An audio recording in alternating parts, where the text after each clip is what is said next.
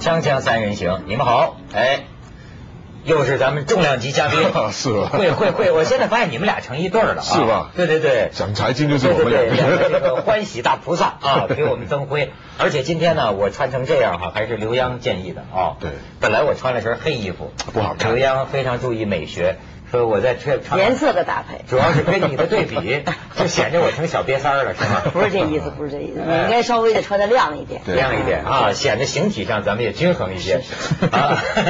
这个上次你们俩呃讲的是什么？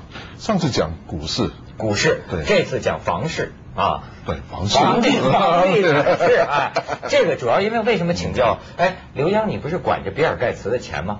对啊。对，最近比尔盖茨对你有什么鼓励吗？嘉奖吗？呃，是这样，我们帮他赚的钱已经就是说比大市跑赢了很多很多。哇那他最近呢，不瞒你说，上个星期刚跟他的下属啊，去到中国几个城市转了一圈儿哦主要其中一个方面就是考察房市，考察房地产市场是不是有他的基金？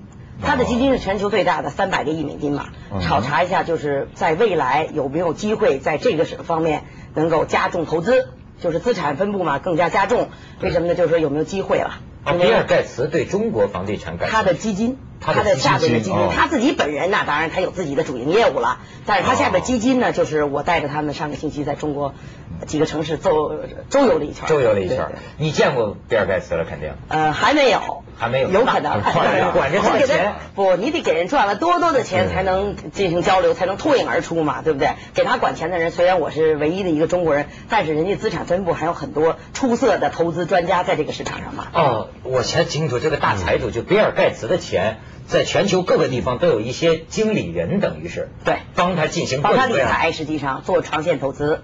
哦，而且他每年的在过去的十几年、十几年，每年的回报都在百分之十左右，非常惊人的表现。每一年他，有没有这种要求？比如说你一定要赚那个百分比，不然的话我就把你裁掉。他有没有这个要求？那当然他是这样，他没有一定的要求，但是他有一个比较，事情就怕比较。他跟呢 所有的基金经理一比，然后跟大师一比，具体你是不是 outstanding 就是比较出色，一下就比出来。这么说吧，我们就是我们去年十二月帮他投的，现在我们已经赚了将近百分之二十了。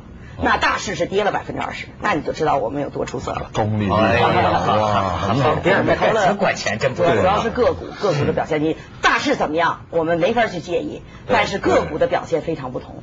对对对对对，所以啊，今天这个可以请刘洋，还有我们慧玲啊，都是这个房房地产。为什么最近大家对买房子啊，呃，聊的特别的多，特别多呢？我是看到了一个新闻，嗯因为我不太懂啊，好像是中国房地产界一个什么挺高级别的一个一个专家，这叫呼吁说这个中国人呐、应该租房。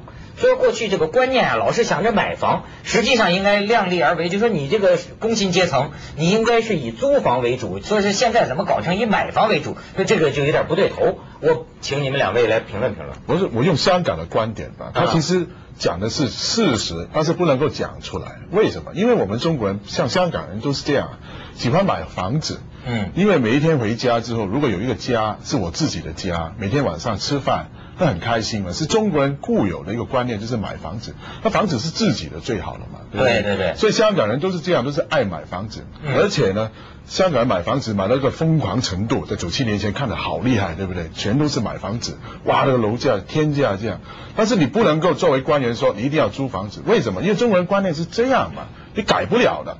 反而你讲出来就觉得你凉薄，你讲话，哎，怎么叫人租房子？要你改变你的文化观念，那你为什么政府不多建造一些房子？为什么不叫这个地产商多建那个房子让我们买呢？啊，你觉得他说这话？对啊，所以应该是主要是反转来想，就是说像香港人这样，我们看土地供应，比如说跟这个地产商多一点联系，多搞一些引渡性的政策，多搞一些能够力所能及的买得到的房子，那大家就很开心，对不对？应该是从这个角度去看。刘洋呢？我是这么看的这个问题，就是说，呃，成家立业是每个人必经之路，对呀对吗？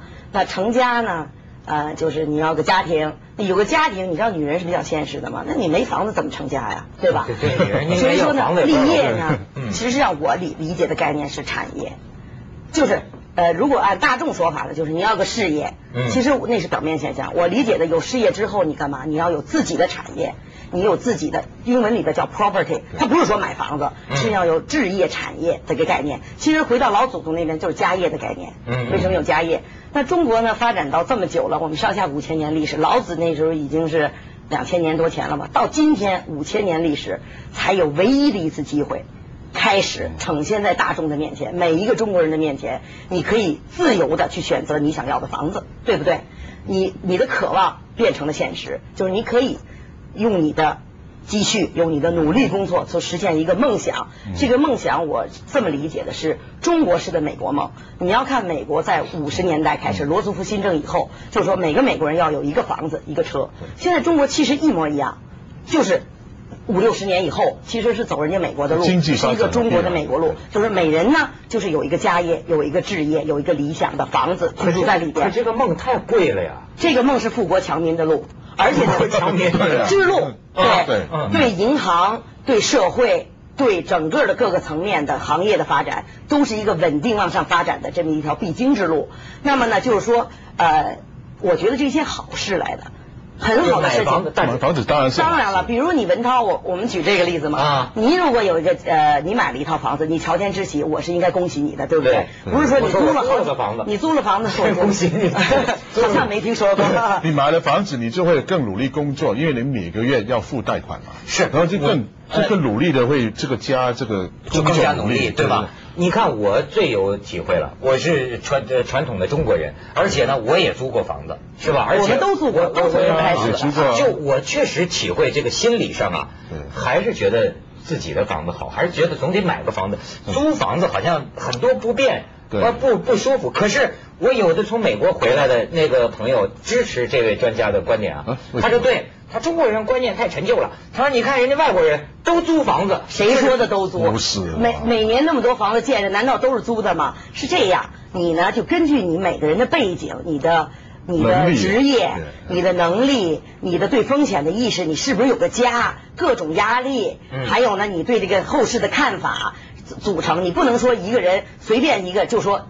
就是说，我要一定租还是买？对要个案，要具体分析他的现实情况。他这个观点的前提是什么？当然买房子好啊，是当然买房子好，但是问题在于量力而行啊。问题在于现在好多人就说买不起房子。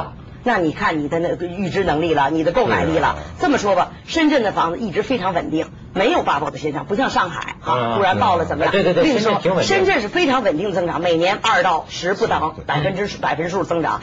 那很多香港人在香港工作，说句实话，他们有这种购买力，因为是挣的香港的工资，对吧？而且深圳也非常方便，就到深圳去买房子。那你就是为什么他不在香港买？肯定是香港支付能对他的支付能来了讲太贵，对啊他到深深圳去买。所以说呢，我觉得你就其实是增加了你你的购买力是到深圳去释放了。那你怎么说深圳的房子是 bubble 还是不 bubble 呢？你没没有没有道理去什么叫 bubble？就是泡沫爆泡沫泡沫这市场不是说有泡沫吗？对，好好学 bubble 对啊啊啊嗯。就是经济泡沫。但是香港人为什么去深圳买房子？就是因为香港太贵嘛。有时候深圳这个深深圳就是也便宜一点，物价也便宜一点。那我香港的工资能够有能力的，就是能够先买深圳的房子。买了之后呢，如果有升值或者是你自己的薪水增加的话，你可以回来香港再买嘛，就用一个能力去买。哎，惠玲，照你看，现在香港的工薪阶层买房的和租房的哪个是主流？其实都是买房来主流，因为都是一种观念，房子是产业。第一，它是自己可以用啊；第二是投资嘛，两种的那个想法也有。当然，你买了房子之后，然后你就可以让那个房子投资下来，然后投资之后呢，住了十年或者是五年，那升值了。比如说楼房价钱升值，你就卖出去，去卖一个更大的一点，它是一种财富累积的一种方式。比如说像我朋友，嗯他一直就要劝我去买房子，为什么？他说。慧玲，你要买房子，买一个好地区的房子，先买一个便宜一点的房子，然后越买越贵，那你的财富累积就越来越高，最后你可以住到半山啊。他说你要慢慢来。对呀、先你说到半山，香港的房子这么贵，大家都知道是大概中国平均三到五倍的价钱，是是是对吧？同样的同样面积的、同样的这个呃层次的房子对，那为什么半山上非常难呢？很多很多是很多有人是在半山上置业的呀，买房子的呀。嗯那你这怎么解释这个问题呢？所以说，我觉得根据每个个人的购买力、你的工薪的情况、你的职业的情况、你对风险的控制情况，还有一个你对呃大势的判断情况，什么时候买，什么时候租。我觉得这个不能这个完全用笼统的来分析，完全是要个案。你像我的有些朋友，所以说我们有些专家呢，嗯他就是完全把这个呃 generalize 英文叫就是说以偏概全这样去分析，一定要拿个案分析。比如说你文涛、你慧林、你我的情况，每个人的情况他的收入和家庭构成都不一样啊，是两口子一起去来攻防，还是一个人呢？这都是。嗯，就是很很大的区哦，别的，这不是在你在你倡导潮流的事儿。不是，完全是根据你自己个人的情况，而且呢，我像是像我说的，我们奋斗了这么多年，才有这一个机会，就是我可可以去购置物业，这个是一个什么意思呢？你养老的问题，而且关系到你个人理财怎么分配你的资产，在你年轻时候不断积累到你退休有一个有一个这个比较我们叫 decent life，嗯哼对这种生活方式。你说你前一阵不是在大陆考察了一圈房地产吗？帮这比尔盖茨考察了一圈，你觉得有什么问题呢？我们买了几个房地产股票啊，也都表现非常强劲呐。啊就是说我因为房地产股票这个这次调整的比较厉害，就是对主要是 panic，就是恐慌心态啊嗯比较厉害。这样所以说房地产的股票最近来讲，就是基本上都是呃跟那个 book value，我们叫它这个就是它的呃 book value 怎么讲账面啊账面这个值啊都有一个。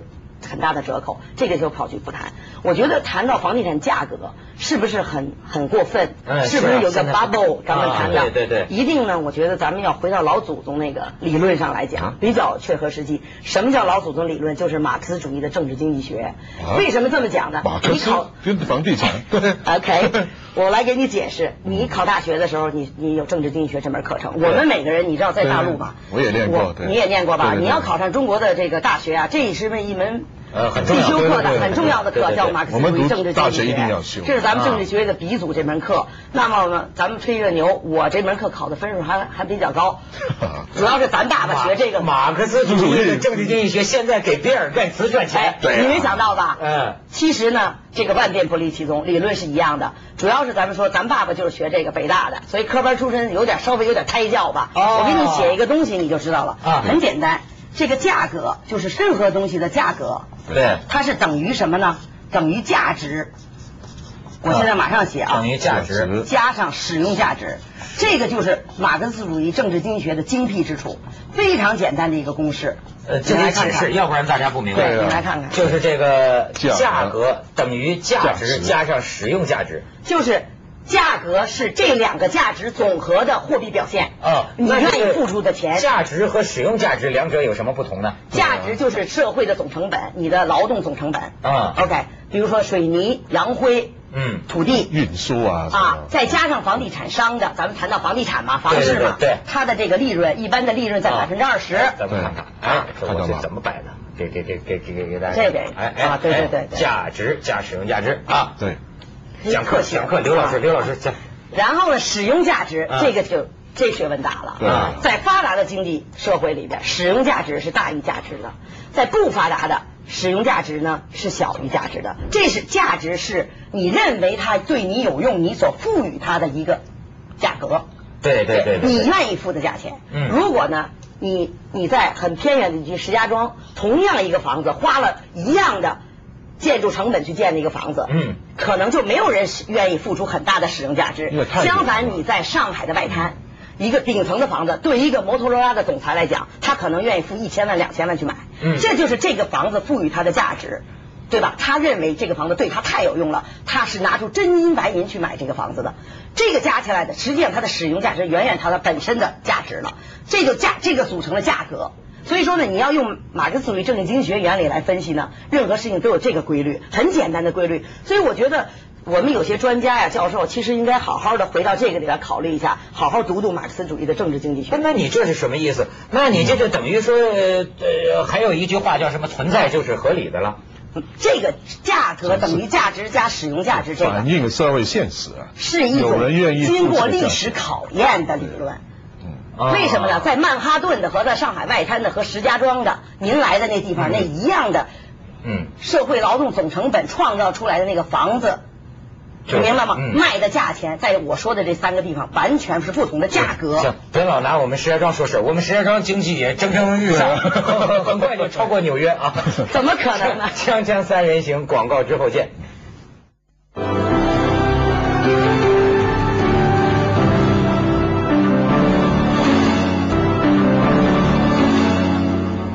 咱这马克思主义政治经济学女性，但是这个不是我，是咱们马克思主义的原理，马克思好是放之四海而皆准的原啊，理。皆准的是吧？而皆准的，那为什么怨气这么大呢？慧莲，你有什么？对我的我的看法跟香港人八年前香港人一样嘛，因为你那个房子的价钱太高了，我买不起，对就很怨气。嗯我怨为什么你不买你自己买得起的呢对啊，那那时候就想，为什么买不到？怎么买不到？怎么你政府不做一些事情？然后就是压香港政府做事情，嗯那结果董建华就就搞了一个八万五政策，然后对对对最后流产了嘛对对，不是，然后然后结果楼楼楼价就一直跌下来，跌了五成嘛，很多人就负资产。所以为什么就这样想？就是因为那时候很多人有怨气，要求政府做一些事情，但是他们没有自己想，这个是市场经济。如果你的价格是脱离你的购购买力的话，你楼价会下跌的。一下跌的时候呢，你就有能力去买了。但是你不能够要求政府所有东西要帮帮你做，包括那个买楼房，因为为什么？政府要开发土地，要让地产商做那个楼房，到卖出去大概三至五年。但是这三至五年的期间，如果你政策有什么变化的话，楼价一大下跌，那牵连很多东西，包括你的银行的体系的问题，嗯嗯嗯包括那个人的薪水的问题，整个经济，因为大概一个楼房的那个行业，大概旁边资源的行业大概有二十三到二十五个行业，呃，五十六个。对，五十六个在大陆，香港在我们估计是二十多个左右。你这样一个牵连太大了，整个经济会垮掉。所以你要处理这个政策，处理一个怨气的时候要小心一点，就别做一些太激烈的活动。像香港九七年的时候，整个楼价崩回的时候，那你的意思就目前房地产就让它顺其自然吗？对啊，市市场自动会调节。当然，里面有些东西，比如说我也很奇怪，为什么那些人某一些人能够贷那么多款去买东西？为什么一些地方政府没有讲清楚土地供应的东西？嗯那跟大陆跟香港最大不同就是说，香港政府的公共房屋，就是香港人这政府的房是占百分之五十以上的。对，但是在内地，政府自己的那个楼房是太太少了，结果你做不到那个调节作用啊所以有时候你又想买，啊，全都是私私人地产商，那那些私人地产商就跟那媒体炒作啊，跟政府一些官员做一些事情，让你觉得你现在不买就会迟啊，没办法了，楼价是一直会升，结果做造成一个状况就是买楼房，买楼房就加加那个把那个炒卖的情况越来越激烈，就是这个。其实呢，我跟国内的很多大房地产商有很很深的沟通，都比较熟。比如说大的房地产中海外啦、嗯万科啦、富地啦、呃首创置业啦。啊、首创就是呃、嗯刘晓光那个公司从北京过来的，跟他们交流呢，就是说其实呢做那个投机的是很少一部分人，因为投机也是要资本的，对吧？也是要有眼光眼光的。基本上做投机的，反正短期行为都是要赚大钱走的。我觉得中国人这个是从那个经济方面、财力来讲，够不上做投机。那基本上呢，就是说你得这么想。刚才回到你那个概念，租房和买房，嗯，从大的头上来讲，谁对国家贡献更大？实际上是买房的，对不对？因为买房，那地价政府是卖出来的，对啊不对？你还要上很多税，交易成本非常高，基本上到五到六的你的房的总总价值。嗯嗯所以说呢，我觉得就是长期来讲，应该是政策倾向应该是支持买房，对吗？这样呢，就是你到老了一个有一个比较好的生活方式，对国家。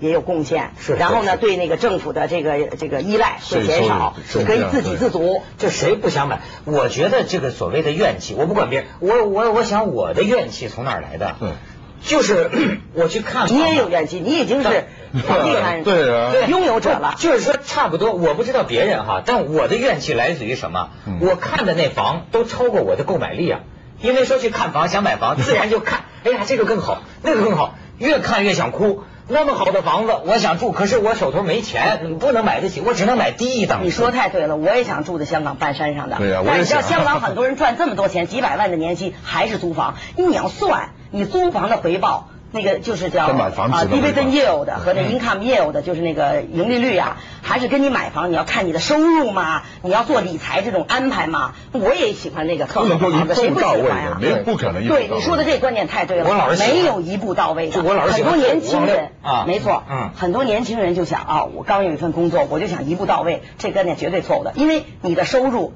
你的知识水平、你的地位是不断提高的。对不对？啊你怎么可能一步到位？而且房地产发展的如此迅速，就跟那个每个每年的这个设计的模式啊，新品种都不一样啊，你知道吧？就是设计的这个这个增值的那个因素在房的具体的设计形态都是不一样的。你怎么可能我一步到位呢？你说的那个特对，好多人都是愿意看比超过自己的支付能力的、购买力的房子，那这是很多的普遍心态的现象。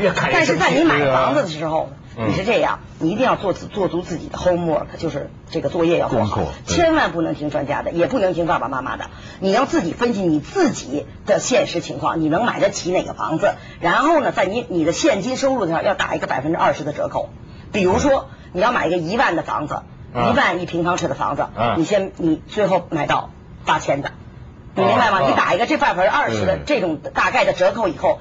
就没有现在出现的这个你的支付能能支付购买力非常紧，没这么捉襟见肘的情况啊。对，咱们这个来个八折思路哈，锵锵三人行，广告之后见。